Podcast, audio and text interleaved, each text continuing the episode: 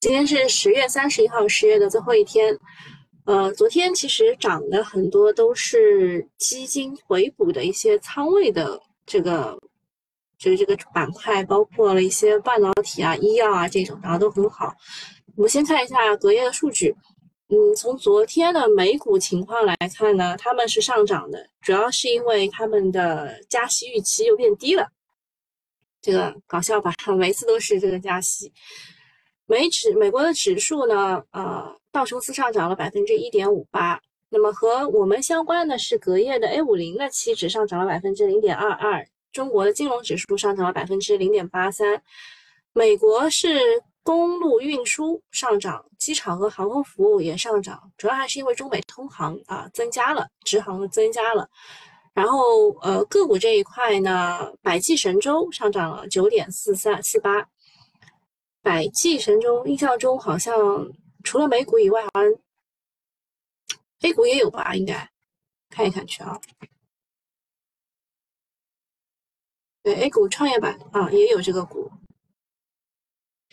然后诺和诺德啊，这个减肥药，它应该是在本周三晚上，就本周四吧，早上它会公布它的业绩情况。减肥药啊，减肥药，昨天好像又涨了。然后英伟达也上涨，苹果也上涨，京东、阿里巴巴也都上涨啊，只有特斯拉和拼多多跌了。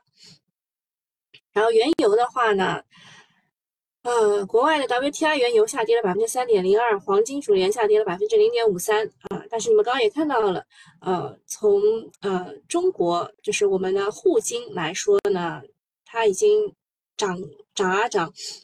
呃，黄金的首饰和摆件都已经涨到了六百二十元每克了，大家可以去算一算啊，就是加工费好像是一克三十元还是多少，反正就是黄金又涨了啊。然后昨天的话，感觉是忽如一夜春风来。不知不觉，A 股已经五连阳了，几乎 V 型回补了此轮击破三千点的下跌浪。而昨天市场也是时隔多日再次成交量回到了万亿，可以说在多重利好的堆积和各方资金的努力之下，A 股总算是缓过一口气来。值得一提的是，昨天外资是净卖出二十四亿的，并没有如期的实现流入的三连阳，但是。这依然没有妨碍市场的上扬，即便是外资重仓的赛道股，比如说新能源、医药等等，在昨天的表现也是可圈可点的。可见，在市场热度回归、内资重振信心之后，外资的卖出也就不是主要矛盾了。呃，这主要还是要聊到 A 股的定价权的问题。最近这个也改善了很多，像是汇金的增持、社保的逆周期加码，再加上上市公司的回购潮，这些都是内资层面当中中长期资金发力的体现，很好的对冲了同样资同样资金属性的外资的流出，定价权慢慢的回来了。无独有偶呢，昨天又出台了一个加强国有商业保险公司长长周期考核，引导险资长期投资的一个通知，啊，考虑到九月才降低了险企。它的权益的投资风险的因子，鼓励险资入市的态度非常的明确啊，逻辑和意义上同上。嗯，市场一直在呼吁所谓的平准基金，事实上呢，在上述这些准备长周期回报的要求性质的资金，都能够加大 A 股的布局力度。就其实我们之前在叫的，就是之前有就是四万亿啊，四万亿四万亿是什么东西？就是啊，这些东西加起来加起来是四万亿，并不是呃一下子给出四万亿，是各个部门社会上的钱，然后再加上险资这个这种对吧，一起拿出了四万亿，当时是这样的。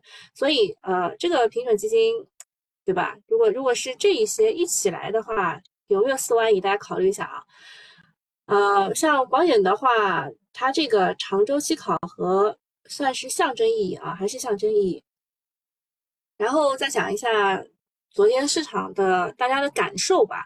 大家感受就普遍反映说，连板不如趋势，逻辑开始回归，而且主线呢有开始松动和切换的迹象啊，但不会一蹴而就，呃，可能会从汽车、算力往半导体、医药方向在转，因为。真的跌很多了，半导体和医药跌很多了，而且四季度刚开始，基金也想要拿年终奖嘛，开始基金有回补，然后大家有一个不太怎么说呢，需要需要颠覆的一个认知，就是基金它在三季度并没有做长期资金该做的事情，它卖掉了沪深三百，买了很多小盘股，然后现在它是买回了一些沪深三百，然后要准备去往呃，就沪深三百的那些股票当中开始选股了。所以这个是一个非常重要的信心啊，信息啊，大家知道一下。然后昨天的市场，汽车啊，嘉华汽车开盘不及预期，整个板块就出现了调整。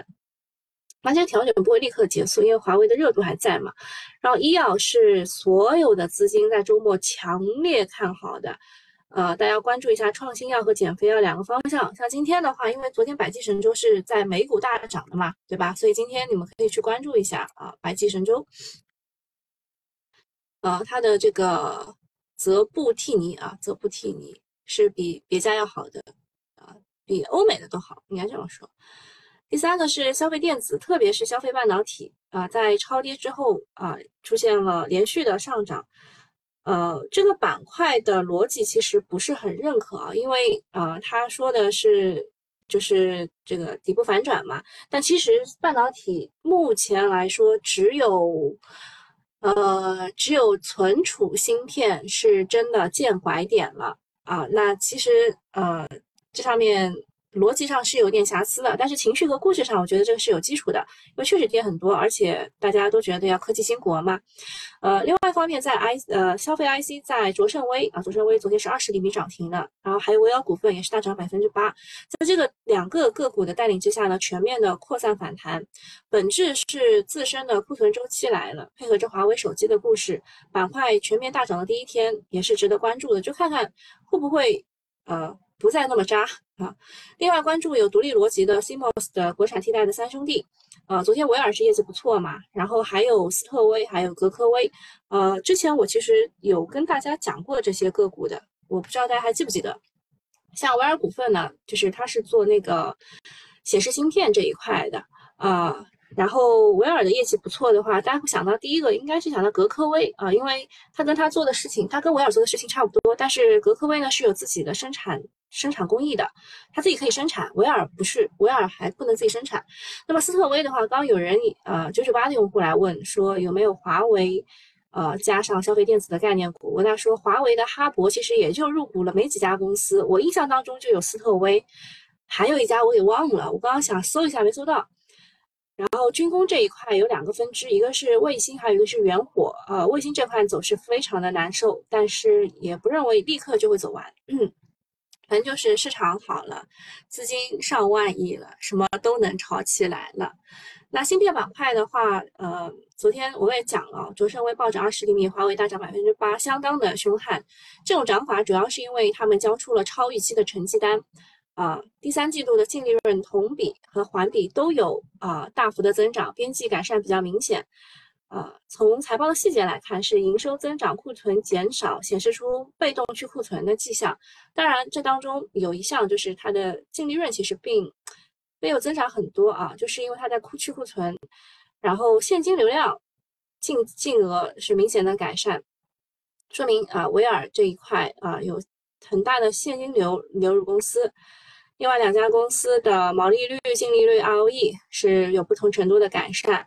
电子行业在去年的一季度开始啊触达顶峰，顶峰之后呢，进入到了漫长的下行周期，需求疲软加上去库存的煎熬周期，使得股价不断的在走低，市场都在等待像样的拐点信号的出现。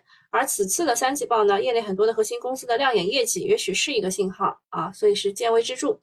呃，目前来说，我们非常明显感受到的是存储芯片，然后现在。所有的消费电子的芯片也开始啊，慢慢的想要涨了，所以我我我特别提示一下，这个逻辑是 OK 的，但是它逻辑是有瑕疵的，不能因为三季报就呃就直接说整个消费电子啊都进入拐点，呃，它的拐点可能是在呃明年的一季度才会来到啊，但是现在炒情绪啊，现在炒情绪，呃，然后跟。半导体比较相关的一个新闻，我拎出来直接讲了，就是大基金二手携携手安徽国资向合肥长兴增资了三百八十八亿。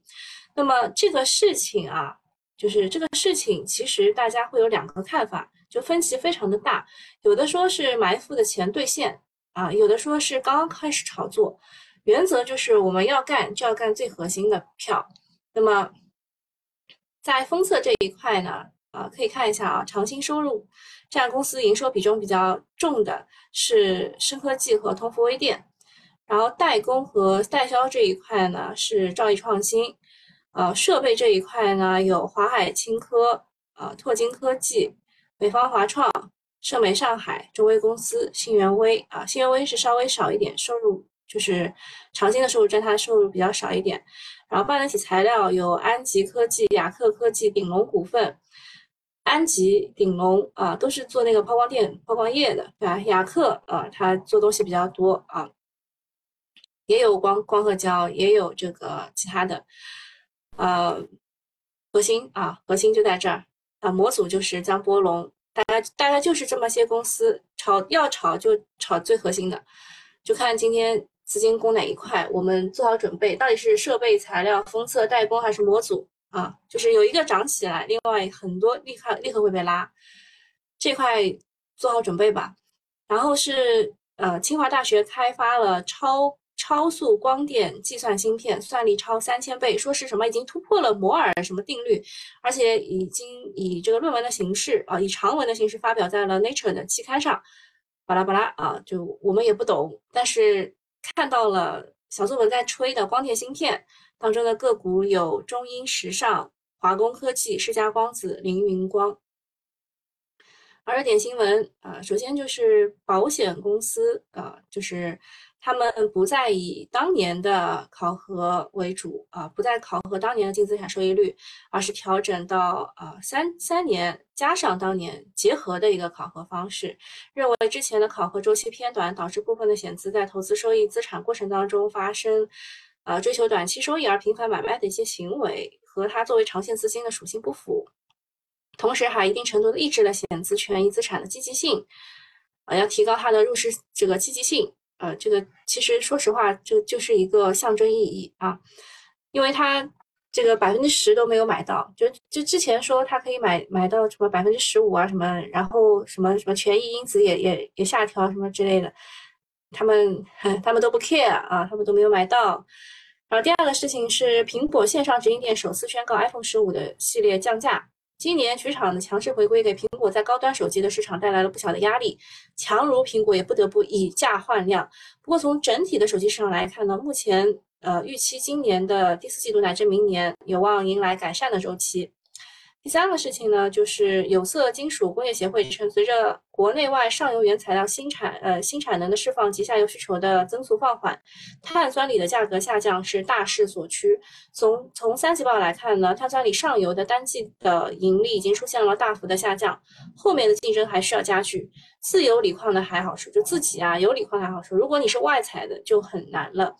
呃，这一块的话，我问了一下搞期货的人，他们有些人认为。明年的一季度可能会跌到十二万元每吨，就碳酸锂的价格。那现在的话是在十六万元每吨左右啊。今年今年年底吧，他们觉得会跌到十五万以下吧。呃，但是搞期货就是这么的瞬息万变啊。我只是说一下趋势，但期货的话自己自己把握。第四个事情是六大银行推出新一轮的减费让利的措施，降低多项收费的标准。呃，所以昨天的银行是大跌的，大跌的啊！就银行让利的背景之下，今年的利润增速下滑已经是非常的明显的。呃，以银行板块目前呃不到百分之呃不到五倍的 PE 来看，能保证稳定的分红就是它的价值体现。而且银行目前来说，说实话在高位啊，所以昨天是我们说什么？是劫富济贫啊，就是它是高低切换的。啊，对于这个大资金来说，啊，对于大资金来说，银行板块在他们认为的高位。第五件事情，模组啊，存储的模组厂商威高表示，存储报价至少要涨到二零二四年的上半年啊，所以就是在所有的芯片当中，存储的芯片是呃最有保障的，对吧？啊，什么没有声音了？刚刚有声音吗？有声音了。这个我也不知道呀，还听得到吗？啊，有声音的啊，一直有。那你退出再再进一下啊。好，我们继续啊。好的，就是存储是就是最最有保障的一个啊。整个半导体行业就就它现在开始涨价的啊，也是因为 AI 的服务器的问题。我给大家讲一些增量的信息信息。我决定今天去搞一个游戏玩玩，叫“完蛋，我被美女包围了”。这个应该是男频类的游戏吧？呃，连日登顶 Steam 国国区畅销榜首。该游戏是以短剧加游戏的模式，让玩家在游戏当中与六位美女沉浸互动恋爱。这六个女主角基本都是由专业演员或者是偶像来出演的。呃，从照片上来看，我应该最喜欢这个女孩子，就倒数第二个。然后下面讲一下隆基的业绩啊，隆基自从改名叫隆基绿能之后，它真的很绿，对吧？业绩都不及预期啊，业绩及预期也跌，业绩不及预期也跌。那其他各种的雷啊，暴雷的业绩也各种落地了。呃，我们可以看一看今天啊，今天的赛道股，特别是光伏组件作为中美关系改善的交易载体的资金是否会入场？第四个事情是机器人板块大涨啊，催化是来自于明世电器的业绩电话会，公司预计呢，特斯拉的机器人方案将于明年的一季度定型，明年下半年开始呃开始小批量，然后二五年正式的量产，小批量生产阶段呢，量级在一年五万台左右，而批量生产阶段。量级肯定是远大于五万台一年的，所以昨天的机器人也涨了。然后恒瑞医药和默克达成了合作，成功出海重磅的 ADC 加上 PAR PE。然后再讲一下这个三季报的事情。昨天是晚上啊，昨天晚上三季报基本都披露完毕了。呃，大家可以看一下啊，比如说赣锋锂业三季度净利润同比下降了百分之九十八，锂矿双雄的业绩惨不忍睹，赣锋二季度还赚三十四亿。然后三季度就只赚了一点六亿，四季度是不是就该开始亏钱了，对吧？但是股价也是几乎的最低，呃，到底跌不跌得动呢？就还是要看就是期货和现货之间的这个价格。如果它继续跌的话，它也就只能股价继续跌了。然后北方华创三季度的净利润十点八五亿，同比增长百分之十六点四八。第三季度是呃其实是明显降速的，环比增速是转负。所以，就是半导体的设备啊，和 半导体设备其实是不好的啊，业绩不好的。那么，北方华创和蓝启科技、卓胜微、维尔股份呢同属于芯片的行业，但是它是属于半导体的设备，而蓝启科技、卓胜微、维尔股份呢是属于半导体的芯片的设计啊，所以呃，芯片设计的公司亏的比它早，业绩反转的也比它早，反而是半导体设备的公司要警惕继续下滑。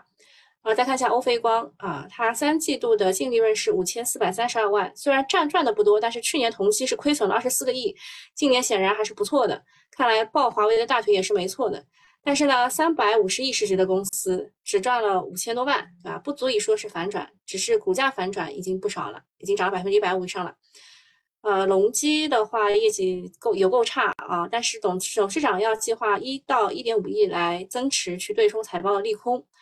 有点抠门啊！你想想，其他家的格力对吧？十五到三十亿啊，还有什么那个呃通威，通威也很厉害。然后还有还有哪家？反反反正好多家对吧？都增持就几十亿的啊，它就一到一点五亿，那抠门。然后伊利的话是第三季度同比增长百分之五十九，看着业绩很炸裂，但其实是去年基数很低。不过伊利的业绩连续增长几十年，在 A 股也算是比较有良心的。呃，今年的社保和养老金都加仓了伊利，感觉是要反弹的感觉。嗯，然后再讲一下比亚迪，比亚迪的业绩看着很猛啊，它前面其实是有过预报的，属于预期内的好。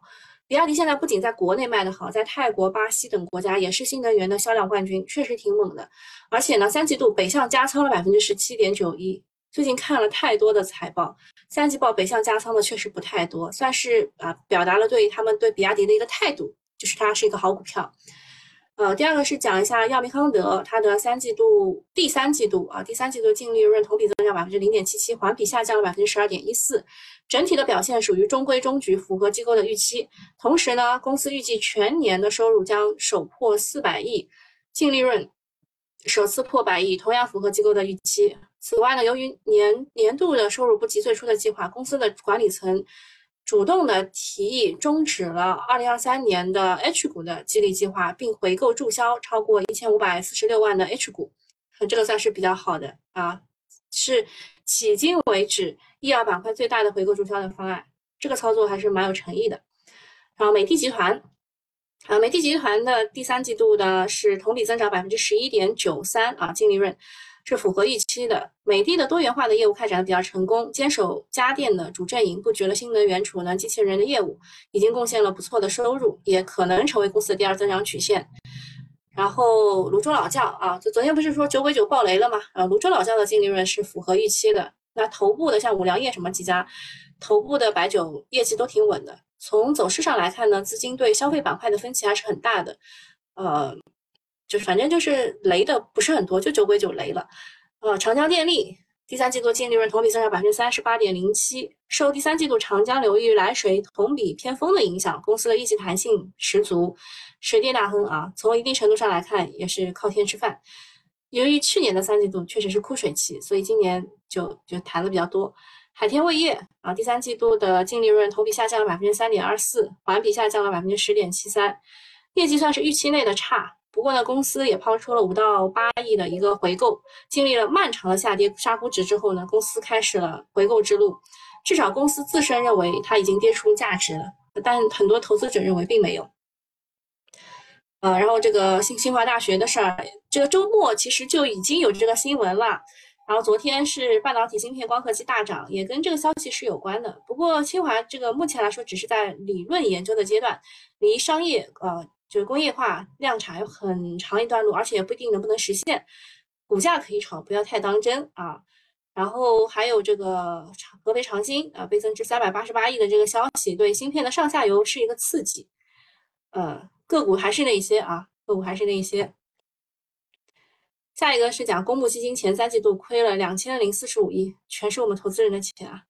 然后今年的三季度末啊，公募资金的这个基金净利润是由盈转亏啊啊，基民连亏三年，回撤百分之三十甚至百分之五十的是比比皆是，忍耐快到极限了。所以大家就看到了，今年的新基新基金根本发不出去，而且赎回的压力很大。大家其实很害怕的是什么呢？就是基金涨到成本线，大家全部啊这个什么把球还我，我要回家，对吧？呃，那 A 股其实每一次都是这样的啊，谁强听谁的，跌多了会反弹啊，不出意外的话，接下来超跌的这种肯定是反弹的主流啊。那超跌的，比如说新能源，还有医药，医药的 C 叉 O 板块两天反弹了百分之十啊，还有大消费外加自主可控的大科技这种，可能会是公布基金加仓的一个方向啊。下一个事情是，拜登签署了行政命令，发布白宫首个生成式 AI 监管的规定。大家想到第一个股应该是什么？人民网哈，呃，然后还有 AI 储备的游戏公司是有紫天科技、昆仑万维等等，呃，还有呃产业传媒这一块是因为还是那个消息，就是完蛋，我被美女包围这个这个股啊啊，什么中文在线、华策影视、光线传媒这种带来一些催化，呃，其实啊，说实话，应该想到的是什么？呃，就打水印的，对吧？打水印的汉仪股份啊这种。然后，呃，人民网啊，新华网啊，这一种啊。行业要闻，呃，华为完成了五 G 蜂窝高精度定位的关键技术，RedCap 受受关注，呃，个股有正有科技、信科移动，呃，主要还是嗯小作文。然后苹果发布会即将呃推出新品，有嘉禾智能智立方，出口强劲啊，尿素。啊，出口强劲叠加库存偏低，尿素这个就是华鲁恒生和来华科创。呃，裕丰未来电动垂直起降机啊，飞行器首飞，试航工作推进中。这个是商洛电子、光阳股份。财政部调整国有保险考核方式啊，这个这个保险。下面热点板块，手机 IC 这一块呢，呃，其实 CIS 射频芯片等等都在。这个国产化的加速当中啊，还有就是旺季回补库存啊之类的个股，昨天涨得比较好的有卓胜微、维尔股份、维爵创新、赛微电子等等。创新药这一块，主要还是这个资金回补啊，什么玉衡药业、九州药业、赛龙药业、普利制药、凯英科技，凯英科技是游资玩的啊，二十厘米那种。华为 nova 十月三十一号上午十点零八分啊，就会举行发布会。呃，然后个股有福日电子、维信诺、欧菲光、天鹰控股、华虹科技等等。算力调度这一块有首都在线啊，这个其实就是东数西算。首都在线、润建股份、青云科技、光环新网、斯特奇。互动游戏，唐德影视、百纳千城、祥源文化啊、祥源文理、华谊兄弟、慈文传媒等等。华为金鸿动能啊，这个主要是制度股份和华为金鸿动能合作，业绩大增啊，市场一字涨停，相关的概念股可能就涨啦。除了制度股份以外，还有天龙集团、汉仪股份、一点天下、佳云科技等等。猪肉这一块就是猪瘟啊，猪瘟就是有天康生物、温氏股份、华统股份、东瑞股份、新五分等等。光电芯片啊，刚刚有讲过了，加了几个什么旭光电子、中科微智等等。有讲到这个 RedCap 华为的这个五 G 蜂窝的一个一个技术，呃，当中正有科技、信科移动算是比较强的，啊，鸿蒙四升级设备数突破一亿，成为了万物互联重要基石。鸿蒙主要是因为这两天不是开会嘛，啊，开会开一个这个鸿蒙开源大会，跟软件相关的，所以推了一个润和软件和软通动力。公司观察，呃，奥华内镜，呃，前两天去调查的是开利医疗啊，这两天又又又搞这个奥华内镜，全部是医疗器械的公司啊，它是做内窥镜的。然后公司大事，啊，这个大家都都看一看吧，啊，基本上，呃，这个科技类的，对吧？宝龙科技和蔚来签了一个合作框架，就是空气悬挂，然后轮速传感器。光遇传感器开展全方位的合作，其他应该没啥啊。三季报就是三季报，我们要这样看，就是第三季度的业绩环比大增的，其实蛮多的啊。像水井坊、天成股份、财信发展、北辰实业、中国船舶、电科网安。天科网安好像开始收钱了，不容易啊。广州浪奇、美邦服饰、日播时尚啊，这全部是日化服饰的。千惠技术、赛腾股份、万达电影、金逸影视、前景园林、金科科技、微导纳米、龙建股份、海思科、奥瑞特、卫明医药、绿能汇充、恒丰信息、国兴文化、中磁电子、航天航宇、欧菲光啊，这些都是三季报业绩环比大增的，就证明啊，就是有拐点啊，有拐点，可能有拐点。好，那我们去看一下目前的市场情况。目前来说，真的是存储芯片涨得最好，因为它最有，呃，就是怎么说呢，就是就是最最有这个拐点吧。涨得最好的一只存储芯片，居然是一只没啥希望啊，没啥希望就买买也买不进的。然后，呃，游戏这一块，呃，我都不知道有这个游戏，我准备今天我去玩一玩啊，大家也了解一下这个什么美女。我被美女包围了，这个游戏啊，就这个游戏啊，完蛋，我被美女包围了。我们去下一个，然后知识付费，知识付费其实跟那个拜登签的 AI 监管令是有关的。游戏啊，主主要其实我刚刚有讲过，是跟制度股份的有关系的啊。制度股份和那个谁合作了以后，哎，它股价大涨啊，和那个。和华为股价大涨啊，市场呃这个这个业绩大涨，原因大家都知道一下啊。相关的概念股，万亿股份、天龙集团也快涨停了，没啥机会啊，也是龙字辈。看一下这个消费电子这一块。消费电子很强。好，那今天我们就到这里了。哦，今天下午我要去学车，今天下午两点半是没有课程的。好，就这样，拜拜。